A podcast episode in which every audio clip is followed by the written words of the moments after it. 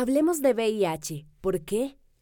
Porque somos más rostros, más historias, más información, más empatía, más amor. Somos más que tres letras. Únete a la conversación en 3, 2, 1.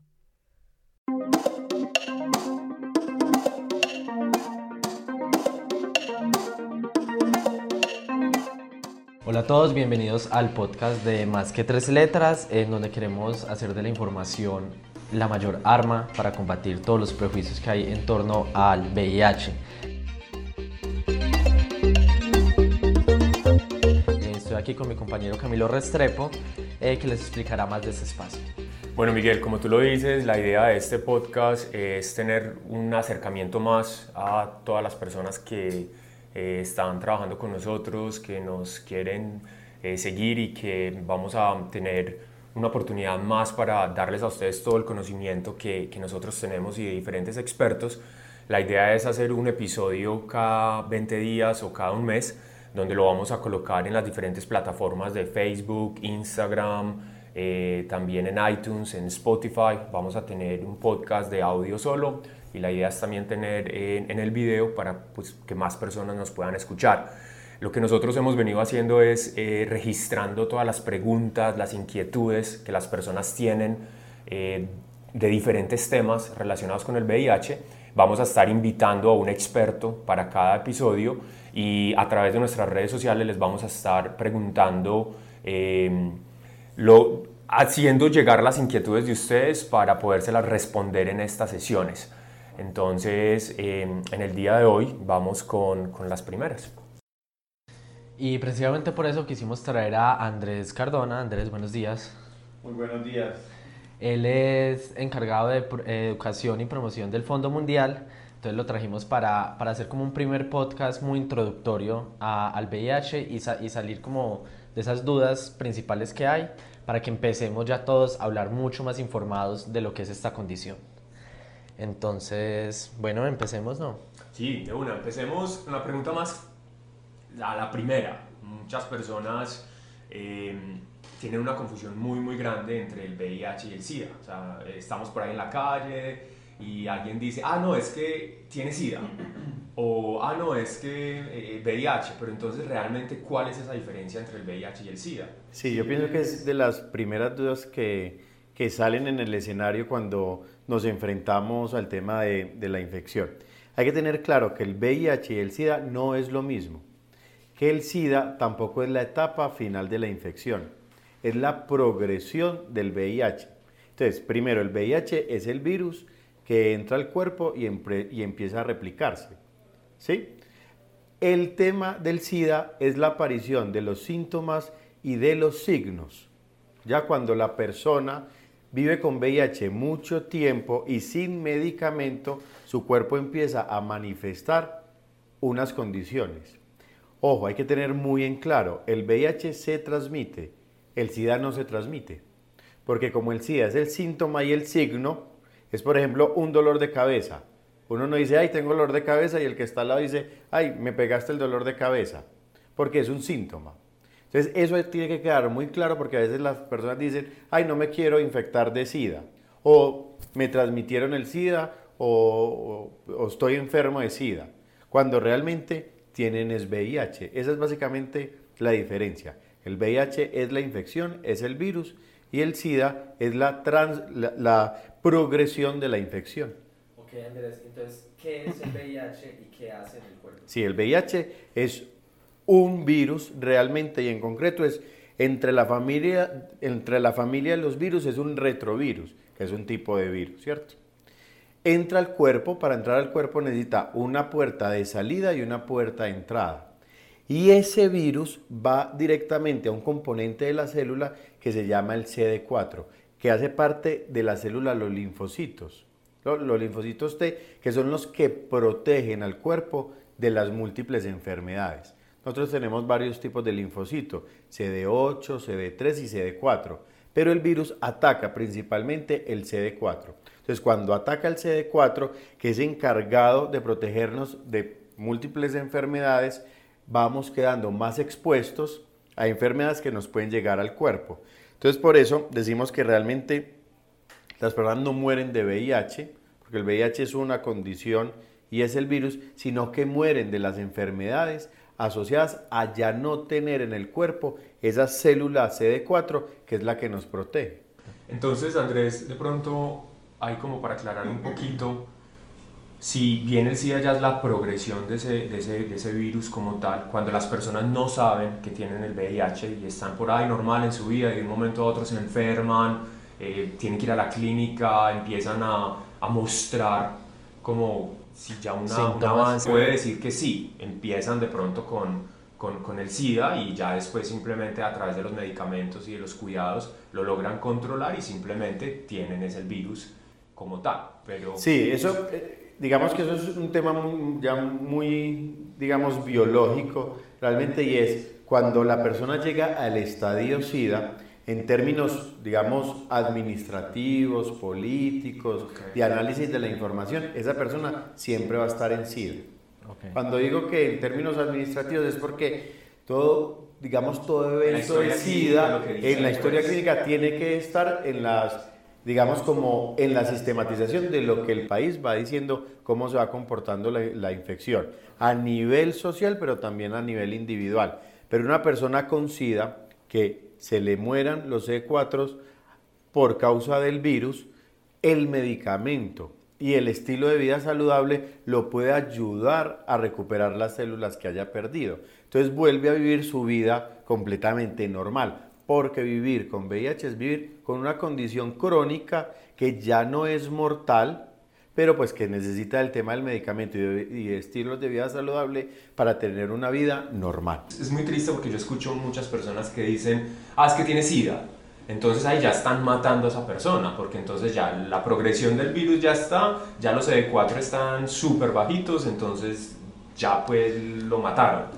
Es, muy importante que, que, que, tengas aclaración. Exacto, es aclarar dos cosas. Uno, que así la persona esté en estado en SIDA no quiere decir que ya se va a morir, o sea, hoy en día se puede salir de eso. Y dos, que no todo el que tiene VIH desarrolla SIDA. Efectivamente, por eso decíamos al principio que el SIDA no es la etapa final de la infección y uno escucha a muchos médicos, a mucho personal de salud decir, ah, no, es que el SIDA es la etapa final. O sea, ya casi que condenamos al paciente o al usuario a que si llegó a estadio SIDA, ya, mm, eh, empaque y vámonos. No, no es así.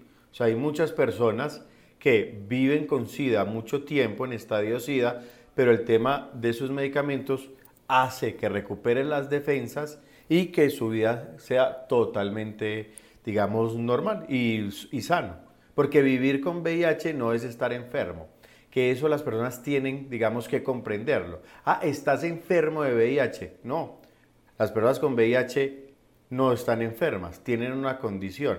Es más, el VIH no duele. Uno nunca dice como, ay, qué dolor de VIH, porque realmente, pues el VIH digamos, cuando no es tratado, sí te lleva a la enfermedad. Además que el tema de la enfermedad es un tema psicológico. Obviamente pasa por el tema del cuerpo, que siente uno algunas enfermedades, pero estar enfermo también depende de la salud mental. Es que es, o sea, como yo lo, lo he hablado mucho con mis amigos y siempre como en las presentaciones que hacemos es como un témpano de hielo.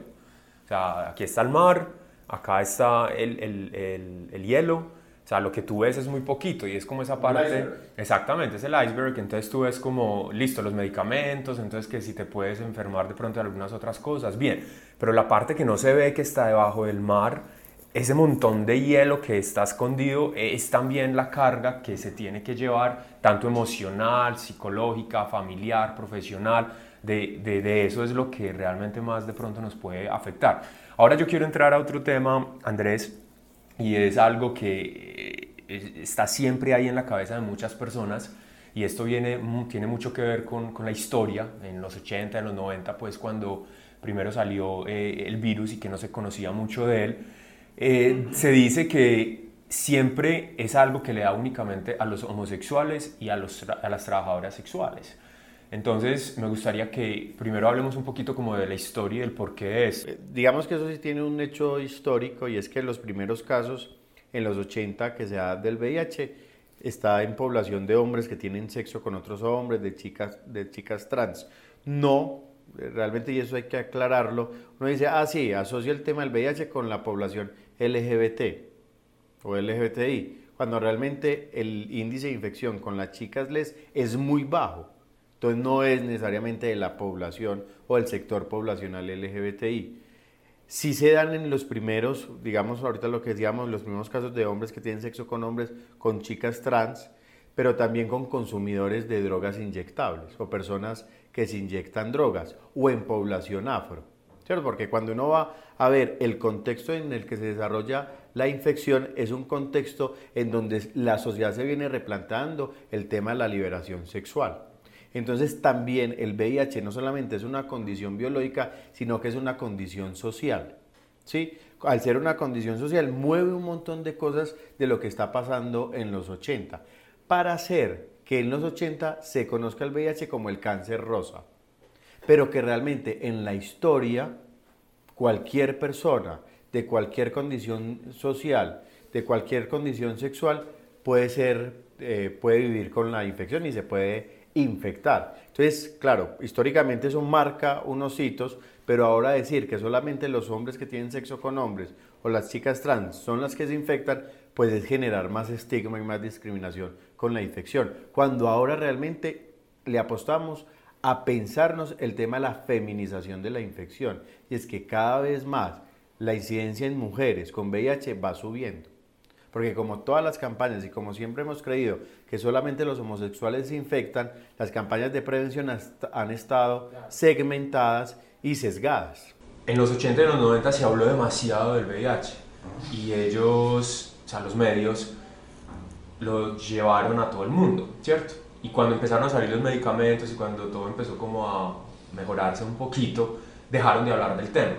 Entonces ya los papás de nosotros, los abuelos de nosotros, eh, la sociedad por lo general tiene ese conocimiento y ese paradigma de que solamente le da a los trabajadores sociales de, de, la calle, que solamente le da a los homosexuales, que solamente le da a los negros. Entonces está muy estigmatizado y los medios nos abandonaron. Entonces los medios como que dejaron el tema, dejaron de hablar mucho del tema, entonces no se mantuvo como esa educación y, ese, y esa progresión en, en, educar a la sociedad de que es algo que no tiene género, que toca a todo el mundo, que no tiene nada.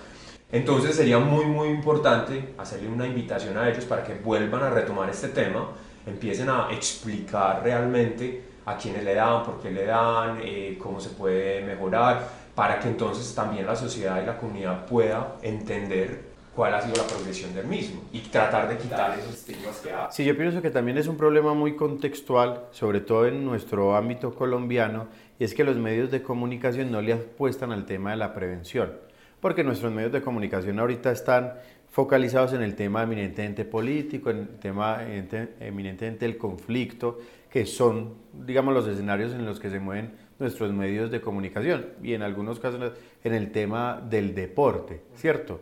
Este, pero tenemos países, por ejemplo, como México, donde habitualmente uno prende la radio y siempre hay información sobre el tema del uso adecuado del preservativo, sobre el tema de no estigma y discriminación, sobre el tema del autocuidado relacionado con el VIH. Entonces hay países que sí lo hacen, pero pues que nos toca reconocer que Colombia sí ha faltado mucho.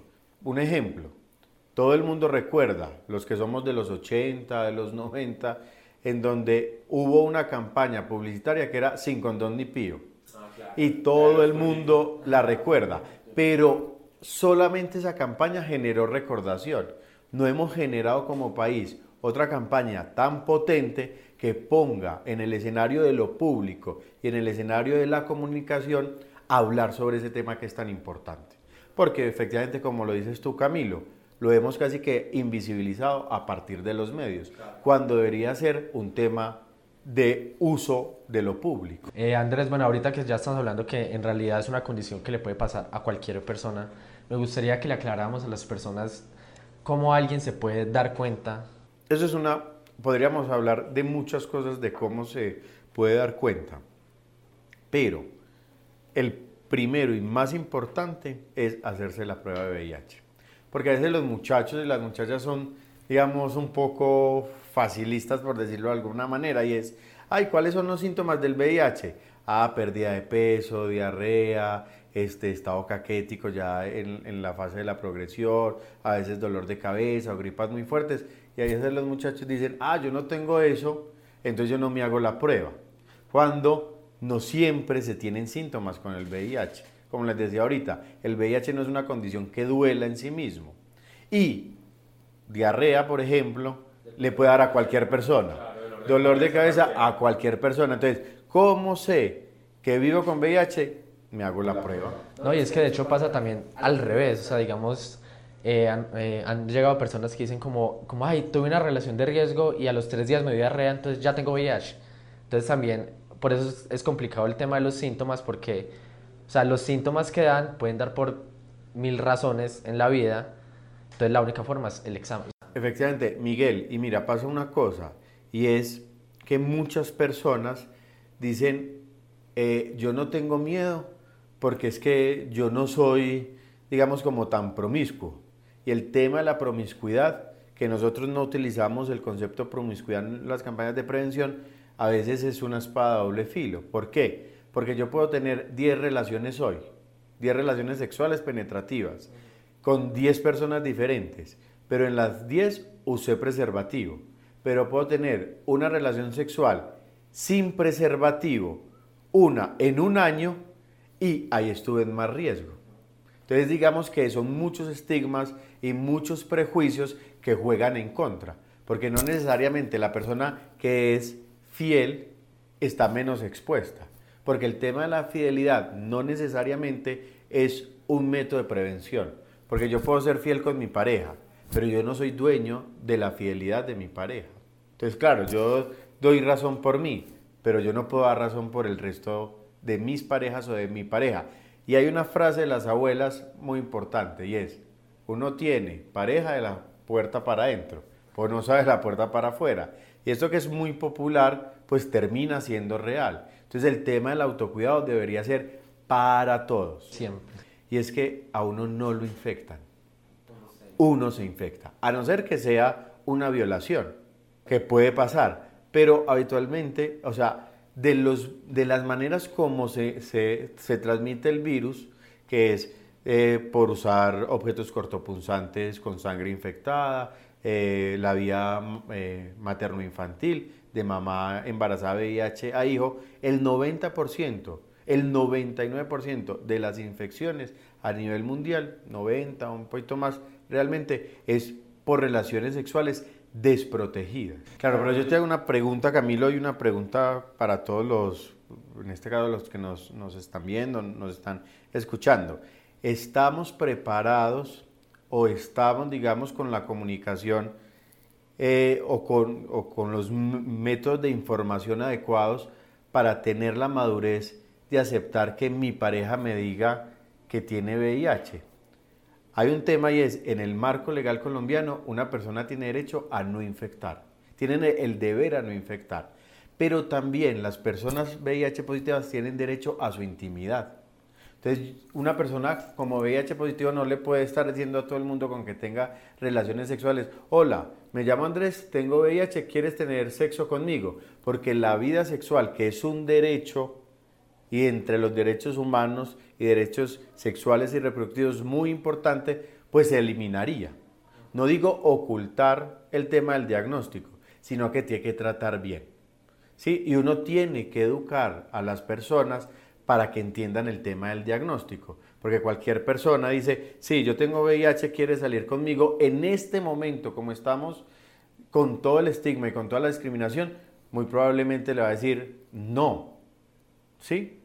En, la habitualidad, en la cotidianidad.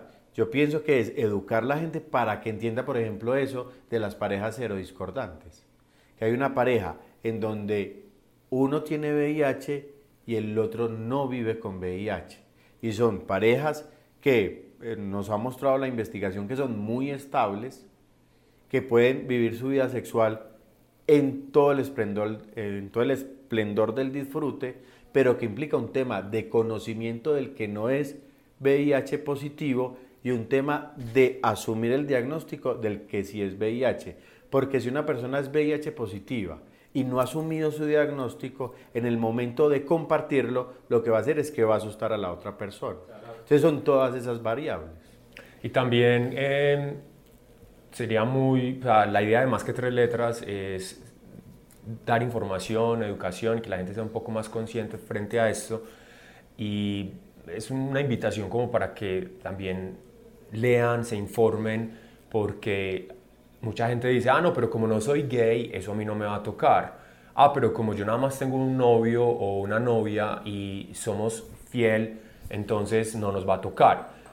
o no nos cuidamos. Exactamente, entonces es muy importante, Andrés, que la gente que nos está viendo y escuchando como que digan, esto nos toca a todos, esto no tiene género, esto es algo que es, es importante al menos saber qué es para que si en algún momento yo estoy en una situación de la que mi amigo, mi amiga, mi familiar, mi novio, mi pareja tenga esto, pues que yo al menos tenga esos conocimientos básicos para poderle decir, bueno, no te preocupes, yo estoy contigo, o mira, eh, cuál es tu situación, estás en medicamentos. O sea, la idea de más que tres letras es también eso, o sea, hacer que, que le lleguemos a todas las personas para que menos tengan un conocimiento básico. Ya tenemos claro que la única forma de saber con seguridad es hacerse el examen. Entonces, listo, digamos, alguien se hizo el examen, salió positivo. ¿Cuál es el siguiente paso? Actualmente Colombia cuenta con muchos programas de ayuda humanitaria y cooperación internacional donde la prueba está de fácil acceso. En ONGs, ¿cierto? Por ejemplo, en Bogotá hay ONGs que hacen la prueba gratis, en Pereira, en Cali, en Medellín. O sea, realmente hay lugares, eh, digamos, sociales que le apuestan al tema de la prevención a partir de la prueba. Pero hay una cosa muy clara y es que no es responsabilidad de esas organizaciones. Lo primero que yo debería pensar, ¿dónde irme a hacer la prueba? A mi EPS. ¿Cuánto cuesta la prueba en mi EPS? Cero, no tengo que pagar nada, porque yo ya en el sistema de salud, así pague o sea subsidiado o tenga otro régimen de salud, eso ya está incluido en mis exámenes cotidianos. Entonces las personas a veces son desesperadas y que yo pienso que los que trabajamos en organizaciones de cooperación también mal acostumbramos un poco. Y es, no, yo voy al, allí que, es, que este, me sale gratis ya. No, eso ya está pago en la EPS. Claro, también hay que hablarlo. A veces no es tan fácil pedir la prueba en la EPS. Porque te dicen, ¿usted es promiscuo? Ah, no. ¿Tiene pareja estable? Ah, sí. Ah, entonces no necesita la prueba. Porque hay que decirlo acá en los medios y es a veces los que generan más estigma, más discriminación y más barrera es el cuerpo médico, que no está capacitado en un enfoque de salud desde lo social, desde lo comunitario. Entonces, para amarrar esa respuesta, hay organizaciones de sociedad civil, fundaciones y ONGs que se encuentran en Internet ofertando la prueba gratis, pero pensemos en dinamizar el tema del prestador en salud porque es su obligación. Bueno, entonces podemos decir, las EPS, eh, algunas ONGs. Sí, aquí por ejemplo en Colombia está la Fundación Antioqueña de Infectología, está la Fundación Ancla, está en Bogotá Red Somos, está en Cali, hay un par de organizaciones también muy, muy conocidas. Eh, que hacen el tema de la prueba, en Cartagena, en Barranquilla, hay ONGs que ofertan esas. Y nosotros también en Más que Tres Letras, en algunos eventos y charlas que estaremos dando y que muchas veces hacemos como campañas en el transcurso del año, muy importante que nos sigan en las redes, en Más que Tres Letras, para que se den cuenta de cuáles son esos eventos donde vamos a estar haciendo claro, las Claro, yo, yo recuerdo y que yo pienso que la comunidad en general debe saber, y es esa campaña tan bonita que hicimos entre Más que Tres Letras, el Fondo Mundial y la discoteca Oráculo, en donde en plena rumba, las personas iban a hacer la prueba y era una locura en términos muy positivos porque a veces la gente que rumbea en esos sitios no tienen la información y la ruta para acceder a la prueba. Obviamente, recuerden que más que tres letras lanzaba la información de decir, vamos a hacer pruebas, pero no se le hacía gente en grado de alicoramiento. Entonces por eso hicimos las pruebas a las 10 de la noche mientras la gente llegaba. Eh, y en un sitio, y en un sitio que ustedes pusieron muy, muy organizado. Y hacia, hacia eso debemos llegar y hacia, y hacia eso vamos. Colombia realmente se tiene que preparar para algo que está diciendo la OPS y es el tema del autotest. Y es yo ir a más que tres letras y decir, hey, yo quiero hacerme el autotest y que más que tres letras le entregue su prueba para que la persona se haga el autotest. Como las pruebas de embarazo. ¿Cuál es el problema? Que seguimos teniéndole mucho miedo a una infección que es crónica. Sí, que es como tener la presión alta, eh, que es como tener azúcar en la sangre, para hablarlo así en lenguaje, digamos que todos nos entiendan, pero desde que no eh, aclaremos el tema de los prejuicios en VIH, nos va a seguir dando miedo hacernos la Es que yo, Andrés, esta, la semana pasada fui a la Fundación Raza, eh, muy buena fundación, por cierto, y tuve la oportunidad de hablar con Natalia y con, con Gustavo, el director, y le estaba explicando que era más que tres letras. Gustavo me ve a Camilo. Está muy bacano esto que ustedes están haciendo, pero si ustedes no parten desde la raíz, para poder atacar los problemas del VIH, no van a hacer nada. Yo, pero bueno, ¿qué es partir desde la raíz? Y él me decía, tú tienes que quitar el virus de la ecuación. O sea, el virus no es nada. El virus es como un diabetes, como cualquier otra enfermedad, ¿cierto? Que tú tienes un medicamento, te cuidas, estás bien y no hay ningún problema. Lo que tú tienes que tratar es esos prejuicios que están desde hace mucho tiempo, que están ya en la mente de todas las personas y tú debes de explicarle ahora a las personas cómo pueden desaprender esos prejuicios para que podamos entender muy bien el virus, para que podamos ayudarle a las personas que viven y que conviven con él y poder hacer que tengan menos miedo, que se quieran hacer la prueba y que no les dé pavor eh, hablar del tema, porque es que esa es la cosa, hay muchos prejuicios negativos donde la gente no habla. No, y te lo dijo una de las organizaciones y una de las personas más importante en América Latina en el tema.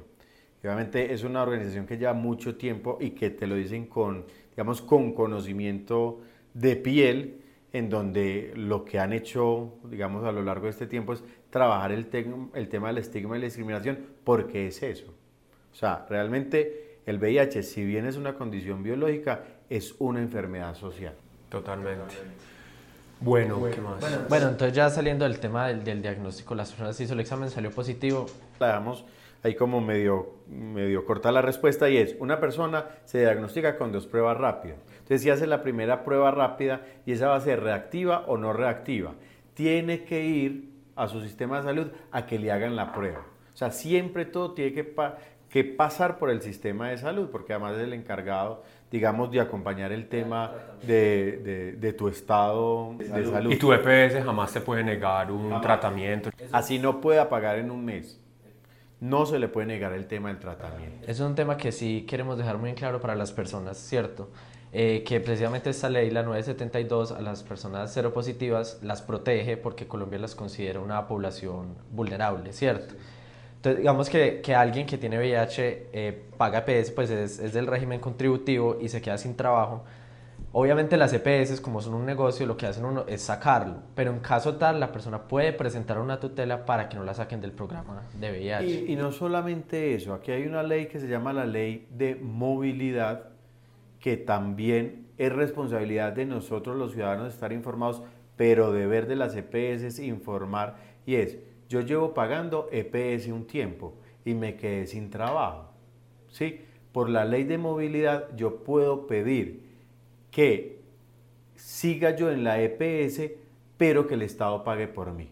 O sea, pasar de régimen contributivo a régimen subsidiado sin cambiar de EPS. Y las personas no tienen esa información, entonces se quedan sin trabajo, no pueden pagar y son desesperados buscando el régimen subsidiado que por ejemplo en Antioquia se llama el CISBEN, pero en otras partes del mundo y de Colombia, que es, digamos, nuestro contexto tiene otros operadores, pero no es necesario por la ley de movilidad, para asegurarle la continuidad en el tratamiento, que es muy importante. Bueno, y ahora estamos hablando del tratamiento, hemos hablado de tratamiento varias veces en este programa, pero explíquemelo porque seguro hay muchas personas que, que, no conocen cómo es el tratamiento del VIH, en qué consiste. Entonces, explícanos un poco. Bueno, básicamente el tratamiento parte de unas moléculas, digamos, que van a parar la progresión de la infección. Hablarlo así de manera este, sencilla porque no nos vamos a meter que en inhibidores de proteasa, integrasa, que eso es, digamos, un conocimiento muy específico desde lo químico. Lo que hace el medicamento es, para la progresión del virus, digamos, le dice al virus stop, el virus va bajando y los CD4 van subiendo. Lo único que sube los CD4 es el medicamento y estilos de vida saludable. Nada que el jugo de uva, nada que el jugo de la naranja ombligona o que masticar ajo. Eso no sube los CD4. Claro, pues en lo popular cuando, ah, tienes VIH, ah, coma ajo, que eso le sube las defensas. Este, claro, digamos, el, tema biológico puede ayudar a que vos estés bien por el tema de alimentación. Antes, eh, en los 90, las, las personas se tomaban alrededor de 16, 18 pastillas. 18 medicamentos distintos todos los días. A hoy las personas en Colombia se toman tres medicamentos. Y que esos tres medicamentos pueden estar en una grajea, o sea, en una pastilla. Ya hay en otros países que han hecho mucha investigación en donde ya no se necesita un medicamento triconjugado de tres medicamentos, sino biconjugado, o sea, de dos medicamentos. Y eso es muy bueno para el tema de salud, porque también hay que decirlo y no nos tiene que dar miedo. Cualquier cosa que entre al cuerpo tiene efectos colaterales. Si yo tomo 42 vasos de agua al día, el agua es muy sana, pero pues va a tener efectos colaterales. Ahora los medicamentos que están saliendo tienen menos efectos colaterales frente al cuerpo. Pero es mejor esos efectos colaterales que no tomarme el medicamento en donde sé que si no me cuido, pues sí voy a morir. La gente con VIH hoy no se muere si no quiere. Porque yo puedo decir, ah, si tengo VIH y de eso ya nadie se muere, pero si no tengo una vida saludable, si no me tomo el medicamento, no, si te vas a morir. Ok, y ahora que estás hablando de los efectos colaterales, o sea, yo sé que antirretrovirales son muchos y todos tienen efectos pues diferentes y depende de la persona, pero en grandes, en rasgos generales, ¿cuáles son como los efectos eso es como muy depende del medicamento porque son muchos, pero también depende de la persona, como el, de la estructura genética y de salud y de su estilo de vida. No es lo mismo una persona que ha hecho deporte toda su vida y toma el medicamento, pues va a tener un cuerpo mucho más fortalecido.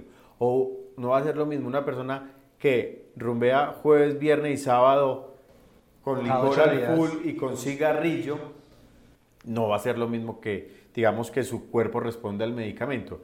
Pero para responder a tu pregunta, efectos colaterales pueden ser muchos, desde náuseas, desde vómito mientras la persona se acomoda al medicamento, dolor de cabeza. Hay otros que, si yo lo tomo por mucho tiempo, pueden causar, ojo, pueden, no es que lo haga, el 100% de las veces, puede causar hepatomegalia. ¿Sí o qué? que es el hígado. Que es el hígado, que el hígado se crece. Ahí qué hay que hacer, y de eso realmente no nos tiene que dar miedo. Yo pido que me cambien el medicamento. Y los ciudadanos tenemos derecho, ¿sí? A escoger nuestros esquemas, no solamente para VIH, nuestros mejores esquemas, dependiendo de la capacidad financiera de nuestro sistema. ¿Sí? Porque eso también es una cosa real y tenemos que ser supremamente claros, porque puede haber un medicamento que cueste miles y millones de pesos, este, pues habrá que hacer un buen manejo de ese medicamento para dárselo realmente al que lo necesite. Entonces, sí hay efectos colaterales, estos que ponemos aquí en la mesa de discusión, pero que frente a esos efectos colaterales existen alternativas químicas, pero también cotidianas. Por ejemplo, hay un medicamento que se llama Favirenz, que por consumo prolongado puede causar hepatomegalia, pero las personas cuando se lo van tomando día a día pueden sentir mareos, pueden sentir náuseas, pueden sentir, digamos, que el cuerpo está totalmente encalambrado. Hay muchos pacientes lo que hacen es comer eh, vegetales, vegetales crudos, ¿sí? Sobre todo apio, porque el apio, digamos, se conoce como que limpia el cuerpo. Entonces uno dice, coma apio. De eso no se va a envenenar. Tampoco hay que decir que se va a sanar de VIH, pero sí ayuda a contrarrestar. O por ejemplo, cuando yo tengo náuseas, o un paciente tiene náuseas por el medicamento, un hielo. Mascar un hielo. Claro, y eso, digamos, te ayuda a que no tengas más náuseas. Son esas cositas cotidianas que no nos van a causar daño, pero que, ayudan mucho en la cotidianidad. Y ahí lo más importante es también ser conscientes de que hay que tener un seguimiento con el médico. O sea, no solamente es decidir el esquema, tomar el medicamento juicioso, sino estar yendo donde el médico para que te hagan los exámenes, bien sea cada tres meses o cada seis meses, depende de tu situación, y que realmente se los hagan y que sean juiciosos con eso, que mucha gente nunca va al médico. Sí, de hecho Estados Unidos lanza una investigación y dice que han descubierto que la expectativa de vida de las personas con VIH está siendo mayor que en comparación a las personas que no tienen VIH. Y eso es un tema procedimental. Mientras que una persona con VIH va cada dos, cuatro o seis meses a control. Entonces eso hace que se tenga más acompañamiento y más control sobre el resto de las enfermedades. Ojo, porque una persona con VIH sigue siendo una persona.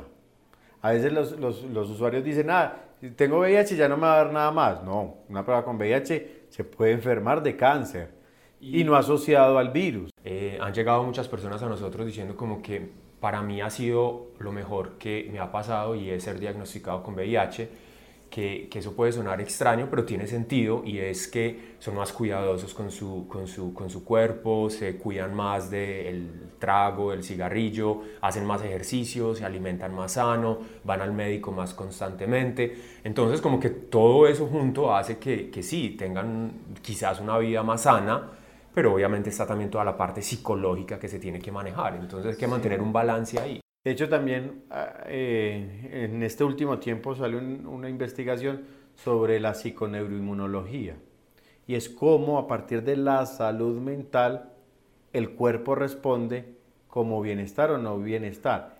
En plata blanca, si yo estoy bien en salud mental, mi sistema inmune va a estar muy bien.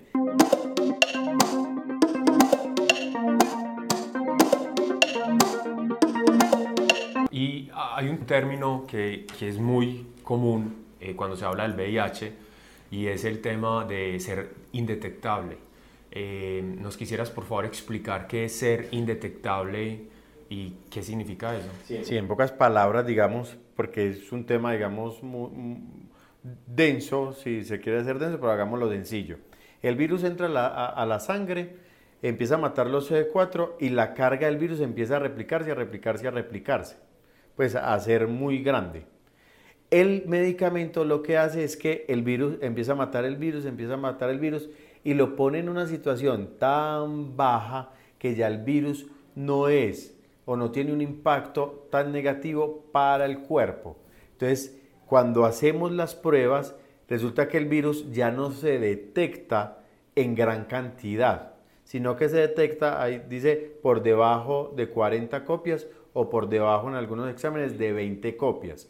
Cuando a mí se me detecta eso, que realmente no está detectando el virus, por eso es indetectable y se pone 40 o 20, porque sabemos que el virus está ahí en los reservorios, que es donde se guarda, se guardan así como dormiditos. Este, sabemos que está ahí, pero que la persona, digamos, no dejó de vivir con VIH. Cuando baja 40 o 20 copias del virus, decimos está indetectable. Y eso es muy importante para el tema de las personas que viven con VIH, porque ser indetectable implica que su calidad de vida va a ser muy buena, pero sobre todo que no va a infectar a sus parejas. Una persona, ya la ciencia lo dijo, y tú sabes Camilo que creo que te vi en la reunión de la Organización Panamericana de la Salud y el UNFPA, que es la Organización de Población y Salud Sexual de Naciones Unidas, donde su metodología es, ya, dice, ya no hay vuelta atrás. Y es que sabemos que el tema de la indetectabilidad supone un tema de no infección. Entonces, expandamos un poquito eso porque me parece muy importante y yo creo que acaba de ser la lección más importante de esta charla. Hablemos entonces de parejas serodiscordantes. Eres la voz